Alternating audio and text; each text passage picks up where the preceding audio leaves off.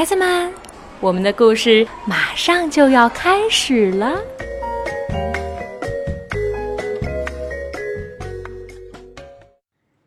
小朋友们好，我是小让妈妈露露阿姨。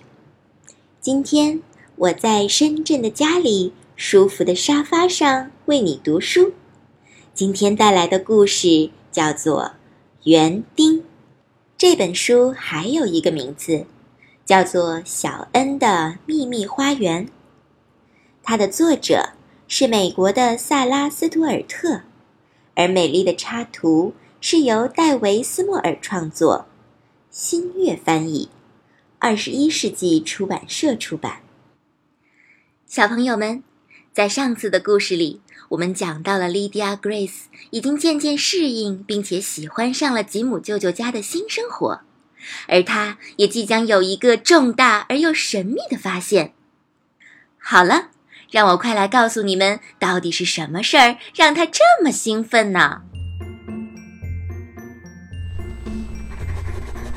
一九三六年三月五日，亲爱的爸爸妈妈和姥姥。我发现了一个秘密的地方，你们想象不出那里有多么奇妙。除了奥蒂斯，谁也不知道有这么个地方。我有一连串伟大的计划。谢谢你们所有的来信，我会尽量多写信给你们。不过，我现在正忙着把你们寄来的所有种子种在有裂缝的茶杯和弯曲变形的烤饼锅里。我从街道那头的空地上弄回家一些肥沃的泥土，姥姥，我真想让您闻闻这泥土的味道。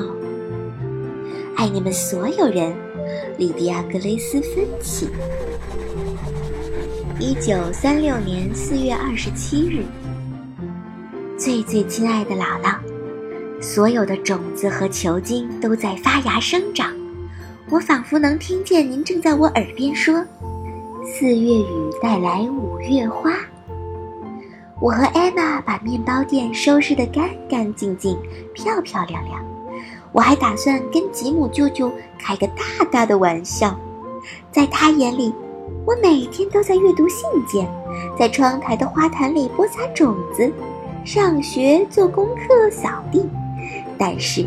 他从来没有发现我在自己的秘密花园里忙活。爱你们所有人，莉迪亚·格雷斯·芬奇。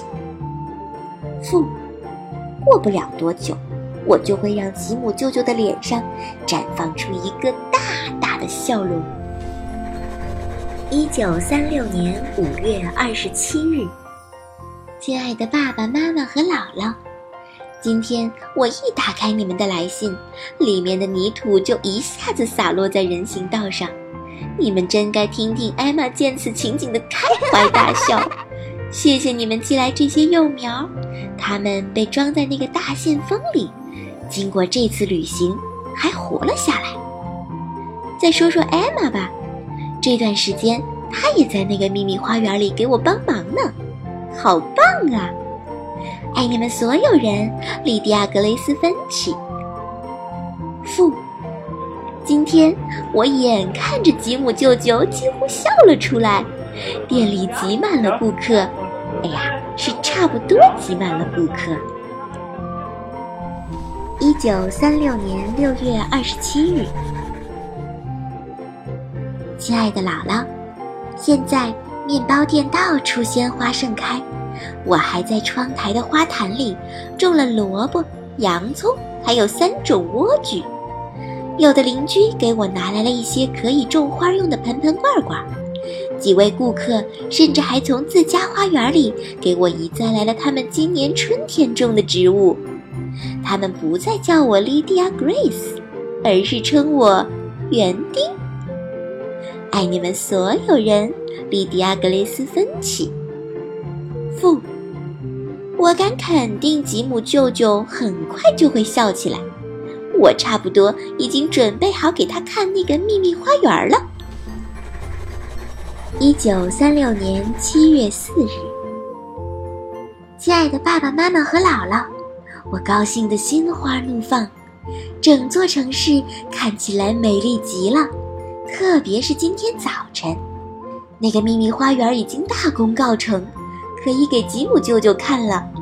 因为要过节，面包店中午就关门。我们打算在那个时候把它带到屋顶上去。关于美，你们曾经教给我那么多东西，我一直都努力记在心里。爱你们所有人，莉迪亚·格雷斯芬奇。父，我已经可以想象出吉姆舅舅的笑容了。一九三六年七月十一日，亲爱的爸爸妈妈和姥姥，我的心跳得非常厉害，我敢肯定楼下的顾客都能听见。今天吃午饭的时候，吉姆舅舅在门口挂上“休息中”的牌子，让艾德、艾玛和我到楼上去等着。他端着一个我所见过的最漂亮的蛋糕出现了。上面布满了花朵，我确确实实相信那个蛋糕等于一千个微笑。接着，他从口袋里掏出你们的来信，说：“爸爸找到了工作，我要回家了。爱你们所有人，我就要见到你们了。”莉迪亚·格雷斯芬奇，父，姥姥。我把所有的植物都托付给了艾玛，我迫不及待地想回到您的花园里给您帮忙。咱们这些园丁永远闲不下来呀，小朋友们，不知道你们是不是也看到了满园盛放的花朵？好了，今天的故事就到这里，晚安。